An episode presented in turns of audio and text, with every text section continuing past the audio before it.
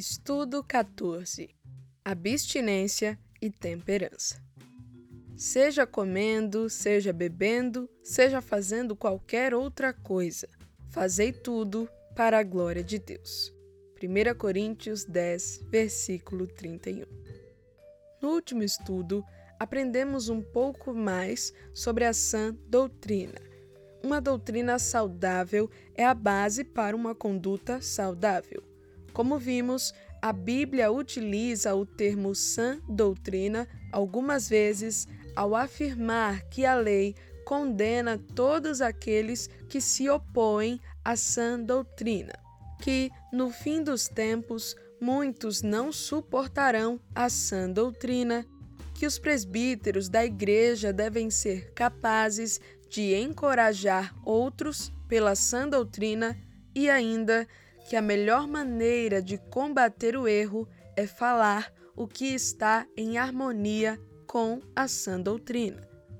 No presente estudo, trataremos especificamente sobre um ensino bíblico que está em harmonia com a sã doutrina, abstinência e temperança.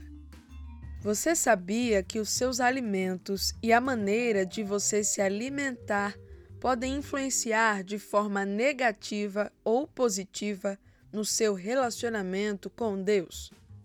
A Bíblia diz: seja comendo, seja bebendo, seja fazendo qualquer outra coisa, fazei tudo para a glória de Deus. Observe que esse texto deixa claro que Deus pode ou não ser glorificado quando estivermos comendo ou bebendo. Por isso, precisamos entender tanto o que podemos ou não comer, quanto o quanto devemos comer. A Bíblia tem ensinos instrutivos nessa área. É isto que este estudo sobre abstinência e temperança vai nos mostrar: o ensino bíblico sobre o que comer e sobre o quanto comer. Verificando a doutrina na Palavra de Deus. Comer é fundamental para a nossa vida. É notável o número de passagens bíblicas que tratam da alimentação. Desde o primeiro capítulo da Bíblia já temos orientações nesse sentido. Eu vos dou todos os vegetais que dão semente os quais se acham sobre a face da terra, bem como todas as árvores em que há fruto que dê semente. Eles vos servirão de alimento. Gênesis 1, versículo 29. A dieta dos primeiros seres humanos era vegetariana. Ainda hoje, nenhum tipo de fruta ou vegetal é apontado como inaceitável, o que não acontece com as carnes. Muitos anos após o pecado, Deus autorizou os seres humanos a comerem carne, mas apenas certos tipos, conforme estudaremos. O ensino bíblico sobre a abstinência. O ensino bíblico sobre abstinência consiste na crença de que o Deus da Bíblia alistou para o seu povo as carnes permitidas e as carnes proibidas para o consumo humano. Os textos em que encontramos essa lista claramente delineada são Levítico 11 e Deuteronômio 14. Porém, a distinção limpo e imundo já era conhecida tempos antes de ser instituída oficialmente em Levítico 11. De alguma maneira, Deus a revelou a Noé em Gênesis 7, versículo 2 ao 3. Pois, após a saída da arca, foi permitido ao ser humano incluir carne em sua alimentação. Na hora de se alimentar e de oferecer sacrifícios, Noé sabia quais animais poderia usar para ambos. Nessa parte do nosso estudo, veremos a exposição o fundamento, a finalidade e a validade dessas ordenanças. Em primeiro lugar, temos a exposição das leis alimentares. As listas de Levítico 11 e de Deuteronômio 14 são praticamente idênticas. Apresentam poucas diferenças. Nas duas, as carnes proibidas e as permitidas para o consumo humano são divididas em quatro categorias. A primeira é a dos chamados animais terrestres ou quadrúpedes. Destes, os próprios para o consumo são aqueles que têm o casco fendido, dividido em dois e que ruminam. Todos os animais que não tiverem essas características devem ser considerados impróprios para a alimentação. Outra categoria mencionada é a dos peixes. Os que servem para a alimentação são todos que têm barbatanas e escamas. Caso não possuam essas características, devem ser considerados imundos ou impróprios para alimentação. A terceira categoria é a das aves. A narrativa de Levítico lista cerca de 20 aves impróprias para alimentação, muitas delas relacionadas com as aves conhecidas como de rapina e outras que se alimentam de cadáveres. As demais árvores servem para alimentação. Por fim, a última categoria é a dos insetos. Os que servem para alimentação são aqueles com asas que andam sobre quatro pés e têm pernas mais longas para saltar sobre a terra. Os que não têm essas características devem ser considerados imundos. Sobre os répteis, todos devem ser considerados impuros. Além da relação descrita em Levítico 11 e Deuteronômio 14, devemos, de igual modo, nos abster das carnes de animais oferecidas nos templos pagãos, de animais sufocados e do sangue, como referência Atos 15, versículo 20 e 29. Em segundo lugar, temos o fundamento das leis alimentares. Acabamos de considerar a lista das carnes dos animais próprios e impróprios para o consumo humano. Qual foi a base de tais distinções? O que fez com que Deus colocasse a carne de alguns animais na categoria daquelas que devem ser consideradas imundas e outras na categoria de puras. Alguns têm tentado explicar que o alicerce das distinções está nas características físicas dos animais. Outros entendem que está na associação a cultos pagãos da época, doenças crônicas, leis da saúde e etc. O texto bíblico não faz sugestões deste tipo. Por isso, precisamos concluir que a única resposta adequada a essa pergunta seja a soberania de Deus. O Deus da Bíblia que possui santidade perfeita e que detém soberania absoluta, alistou para o seu povo as carnes proibidas e as carnes permitidas para o consumo. Devemos aceitar essas distinções simplesmente com base na confiança em Deus e no nosso sincero desejo de agradá-lo em todas as coisas. Como soberano, ele escolheu declarar alguns animais impróprios e outros próprios para nossa alimentação, e como soberano, ele pode fazer isso. Afinal, todas as coisas são dele, por ele e para ele. Mas precisamos entender que Deus não age por caprichos. Ele fez essa distinção por motivos não explicáveis, porque suas razões muitas vezes não podem ser compreendidas pela mente humana limitada. Mas o fato é que ele sempre está buscando o nosso bem. Em terceiro lugar, temos a finalidade das leis alimentares. A distinção foi feita baseada na soberania de Deus Mas com que objetivo? O próprio texto bíblico explica de forma clara e direta o motivo das leis alimentares. Eu sou o Senhor vosso Deus, portanto, santificai-vos e sede santos, porque eu sou santo. Esta é a lei sobre os animais. Levítico 11, versículo 44 a 46.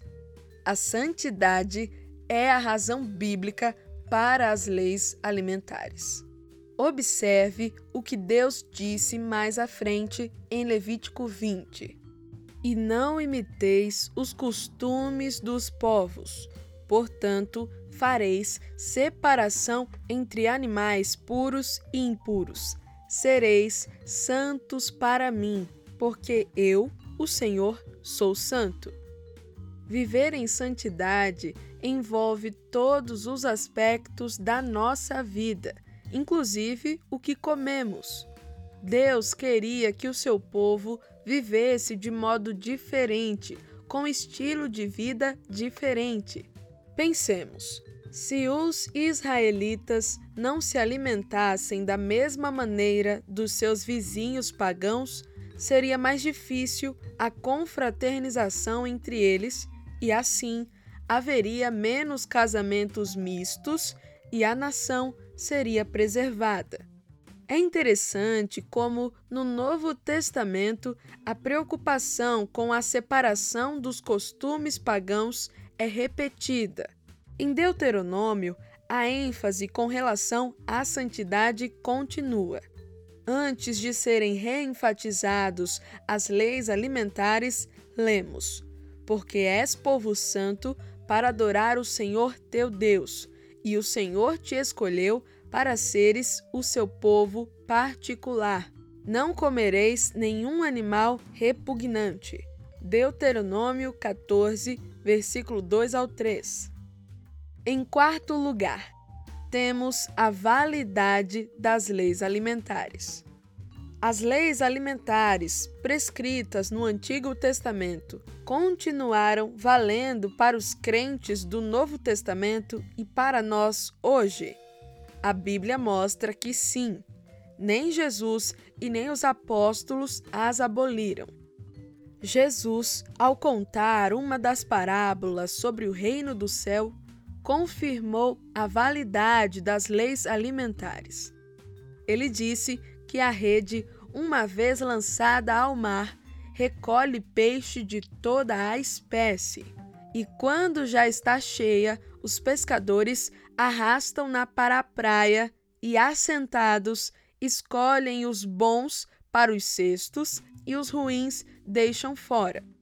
Muitos dos que ouviram essa parábola conheciam bem o costume de selecionar peixes. Os comestíveis e comerciáveis eram lançados em baldes e barris, e os demais eram descartados. Além disso, mesmo depois da ascensão de Jesus, os discípulos continuaram reconhecendo a validade das leis alimentares, o que mostra que Cristo não as aboliu. A Bíblia também afirma que nos últimos tempos certos mestres falsos iriam exigir abstinência de alimentos permitidos pela palavra de Deus aos fiéis, o que evidencia claramente que existem tais alimentos, como também o contrário, isto é, que existem alimentos não permitidos aos fiéis. A Bíblia mostra ainda que até a época em que Jesus revelou o Apocalipse a João, a distinção existia. E quanto a Marcos 7, versículo 15 e Mateus 15, versículo 11? Nestes textos, Jesus não disse que o que contamina o homem é aquilo que sai do coração e não o que entra pela boca. Esses textos não estão discutindo abstinência. Na verdade, Jesus está combatendo uma tradição dos anciãos, o que é claramente demonstrado no contexto, e não invalidando as leis alimentares que ele mesmo estabeleceu e obedeceu. o ensino bíblico sobre a temperança. Nós já sabemos quais são os alimentos permitidos para o nosso consumo, mas precisamos observar que, mesmo saudáveis e biblicamente permitidos, alguns alimentos podem ser prejudiciais dependendo da maneira como são usados. É aqui que entra o ensino bíblico sobre a temperança. A temperança é a virtude daquele que é sóbrio, comedido e moderado naquilo que fala e faz. Uma pessoa temperante tem as coisas sob controle, não perde as rédeas da situação, seja ela qual for. Essa é uma qualidade que deve fazer parte da vida de todo crente em Jesus. Em Gálatas, capítulo 5, a Bíblia ordena: Andai pelo Espírito e nunca satisfareis os desejos da carne. Logo após, nos versículos 22 e 23, apresenta o fruto do Espírito. Este tem nove características que devem ser buscadas e desejadas por nós. De acordo com a versão Almeida Revista e Corrigida, a última dessas características é a temperança.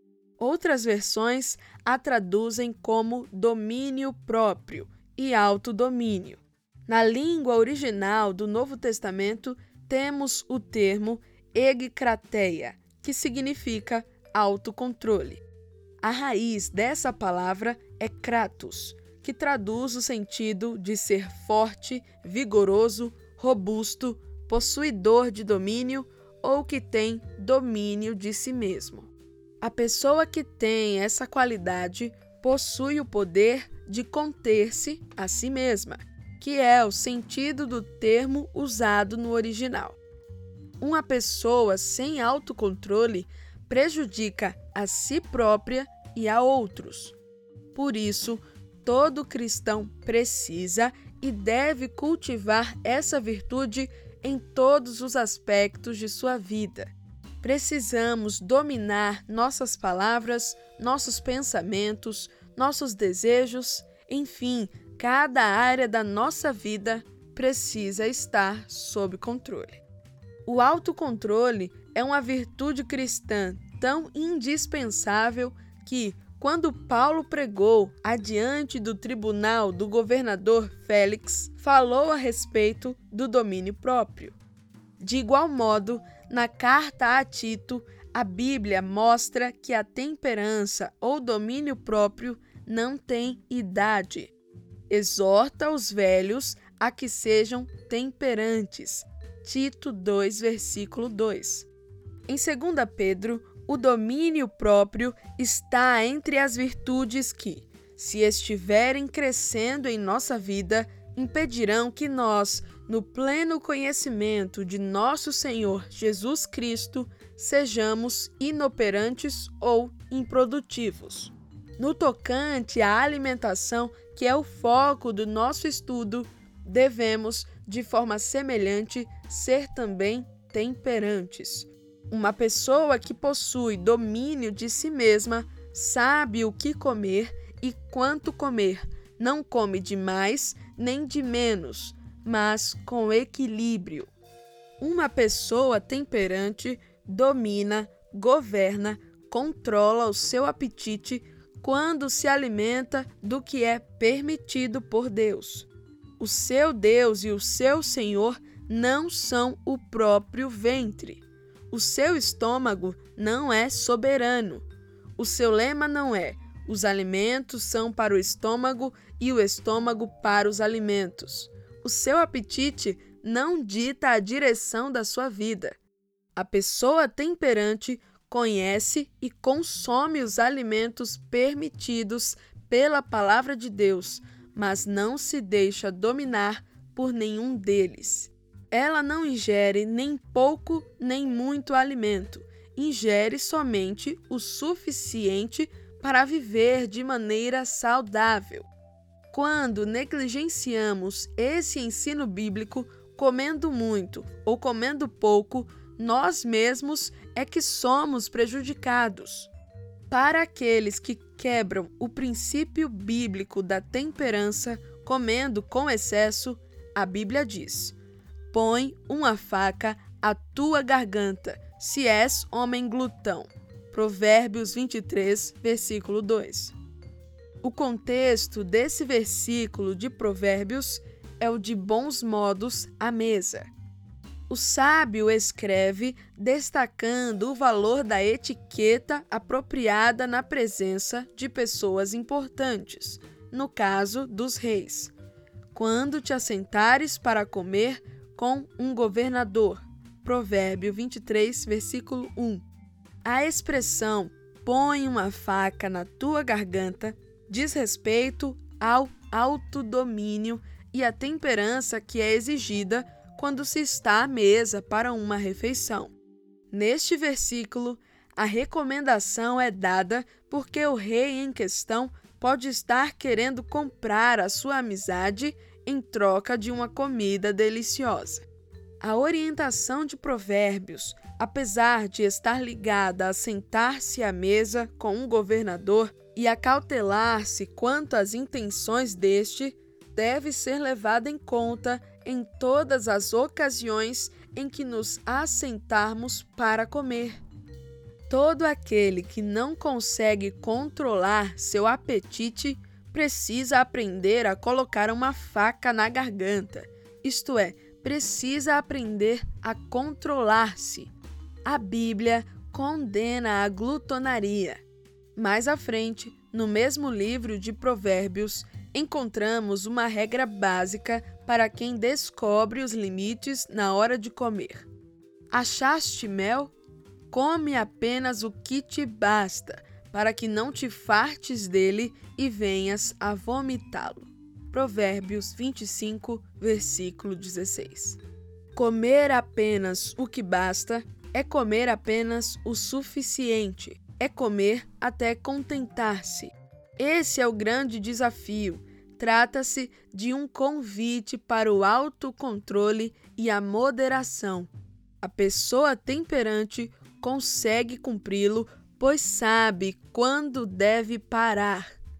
Comer além do basta não faz bem para ninguém. De igual forma, comer aquém do basta também não faz bem para ninguém. Ser temperante não é só saber não comer demais, mas também saber não comer de menos. Quem come de menos também se prejudica. O corpo fica carente de substâncias necessárias ao organismo, tais como vitaminas, proteínas e sais minerais. Para aqueles que quebram o princípio da temperança comendo de menos, a Bíblia alerta: Ou não sabeis que o nosso corpo é santuário do Espírito Santo que habita em vós, proveniente de Deus. 1 Coríntios 6, versículo 18. A palavra traduzida por santuário neste versículo faz referência ao Santo dos Santos, lugar mais íntimo do templo, onde se verificavam as manifestações da glória divina. A presença do Espírito Santo em nosso corpo torna-o propriedade exclusiva de Deus. Se ele vive dentro de nós, como de fato cremos, então devemos cuidar desse templo. Por isso, o cuidado com a nossa alimentação faz-se necessário. Não somos de nós mesmos. Fomos comprados por alto preço. Portanto, glorifiquemos a Deus com o nosso próprio corpo, por meio da temperança na alimentação. Ao concluir esta primeira parte do nosso estudo, esclarecemos que, apesar de termos tratado apenas dos cuidados com relação ao consumo dos alimentos, é importante lembrarmos que a Bíblia mostra também que devemos prestar atenção quanto à obtenção dos nossos alimentos. Ela mostra que devemos evitar a ilegalidade em Provérbios 20, versículo 17, a ansiedade em Mateus 6, versículo 25 Marcos 4, versículo 28 ao 29. O oportunismo, em 2 Tessalonicenses 3, versículo 11 ao 12. O materialismo, em João 6, versículo 26 ao 27. E o individualismo, em Lucas 12, versículo 16 ao 19 e Provérbios 22, versículo 9, na obtenção dos nossos alimentos. A seguir, abordaremos atitudes práticas relacionadas ao nosso proceder no que diz respeito à nossa alimentação, praticando a doutrina da Palavra de Deus. Andemos sem preocupação. No Sermão do Monte, o nosso Senhor Jesus ensina: não se preocupem com a comida que precisam para viver. Mateus 6, versículo 25. O que ele proíbe aqui, obviamente, não é a previdência e o planejamento, mas a perturbadora preocupação com a própria sobrevivência. Ele não nos ensina a negligenciar o presente ou o futuro, mas pede para não andarmos agitados em relação ao atendimento e ao suprimento das nossas necessidades, pois Deus as conhece e as atende. Se nos deu a vida, Ele a sustentará. Se nos deu o seu Filho, como recusará dar-nos algum bem? Confiemos nele e fiquemos em paz. Vamos fazer o que a Bíblia orienta. Entreguemos todas as nossas preocupações a Deus, pois Ele cuida de nós. 1 Pedro 5, versículo 7. Peçamos sem extravagância. Como viver livre da atormentadora preocupação com a sobrevivência? orando a Deus. É isso que a palavra de Deus nos recomenda claramente. Não se preocupem com nada, mas em todas as orações peçam a Deus o que vocês precisam. Filipenses 4, versículo 6. É interessante a expressão o que vocês precisam. Está de acordo com a oração que Jesus ensinou. Dá-nos hoje o alimento de que precisamos. O que passar disso é extravagância. Que a nossa oração seja a oração de Agur, escritor de alguns provérbios. Eu te peço, ó Deus, dá-me somente o alimento que preciso para viver. Porque se eu tiver mais do que necessário, poderei dizer que não preciso de ti. Provérbios 30, versículos 7 ao 9. Queiramos e peçamos apenas o suficiente. Vivamos sem insatisfação. Infelizmente, vemos ao nosso redor crentes em Jesus que vivem o tempo todo descontentes. Não era assim com Paulo. Ele disse: Aprendi a estar satisfeito com o que tenho. Aprendi o segredo de me sentir contente em todo lugar e em qualquer situação, quer seja alimentado ou com fome, quer tenha muito ou tenha pouco. Sabe quem lhe dava força para viver sempre alegre e feliz? Cristo. Ele mesmo disse: Com a força que Cristo me dá, posso enfrentar qualquer situação. Se ele podia viver contente em toda e qualquer situação, nós também podemos, porque o Cristo dele é também o nosso. Lembremos sempre deste ensino. Portanto, se temos comida e roupas, fiquemos contentes com isso. 1 Timóteo 6, versículo 9. Conclusão a nossa salvação é conseguida única e exclusivamente pela Palavra de Deus através da fé no sacrifício de Jesus Cristo na cruz. Mas uma vez salvos por Cristo, devemos obedecer a todos os seus ensinamentos, entre os quais está o ensinamento sobre abstinência e temperança, tratado no presente estudo. Vimos que a Bíblia oferece orientações tanto sobre o que podemos comer, quanto sobre a maneira correta de comer o que é permitido, com moderação. Coloquemos esses princípios em prática e quer comamos, quer bebamos, façamos tudo para a glória de Deus. No próximo estudo, veremos o que a Bíblia nos ensina sobre a oração. Assim como precisamos de alimentos para nos manter saudáveis fisicamente, precisamos de alimentos para nos manter de pé espiritualmente. Jesus disse: nem só de pão viverá o homem. Dentre as práticas que nos fazem crescer e nos firmam espiritualmente está a oração.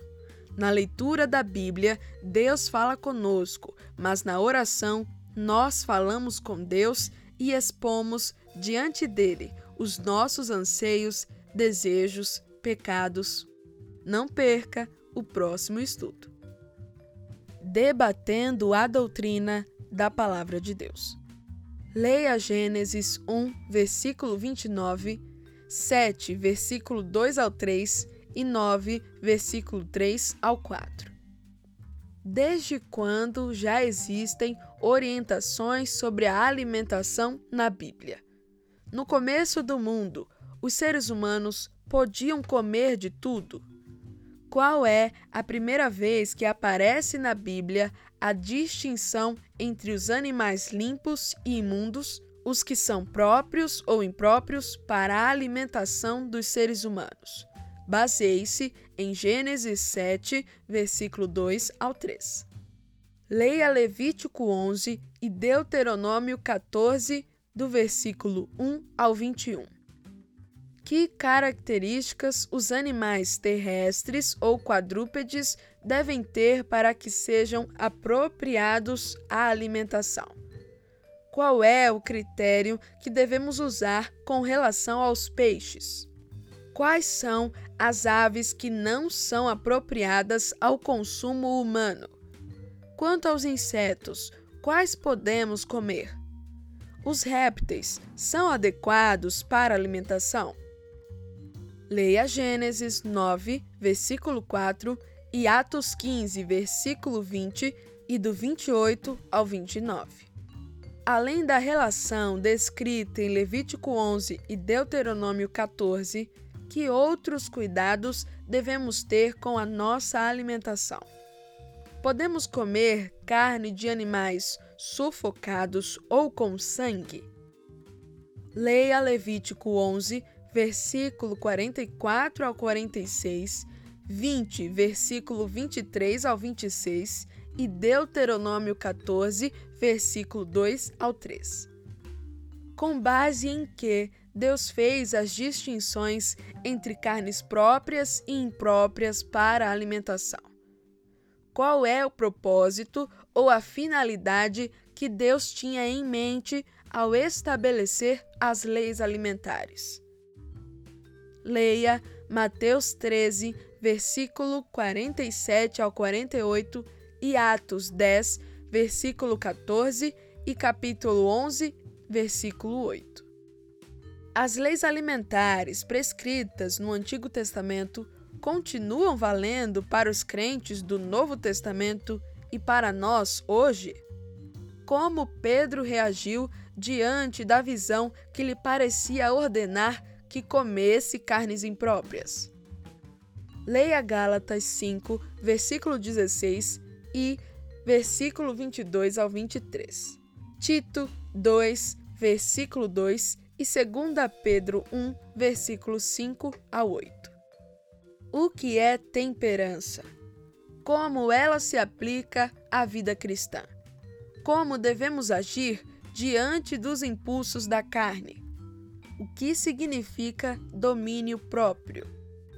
Leia Romanos 16, versículo 18, Filipenses 3, versículo 19 e Provérbios 23, versículo 2. De que maneira a doutrina da temperança se relaciona com a nossa alimentação? É correto comer muito pouco ou comer demais?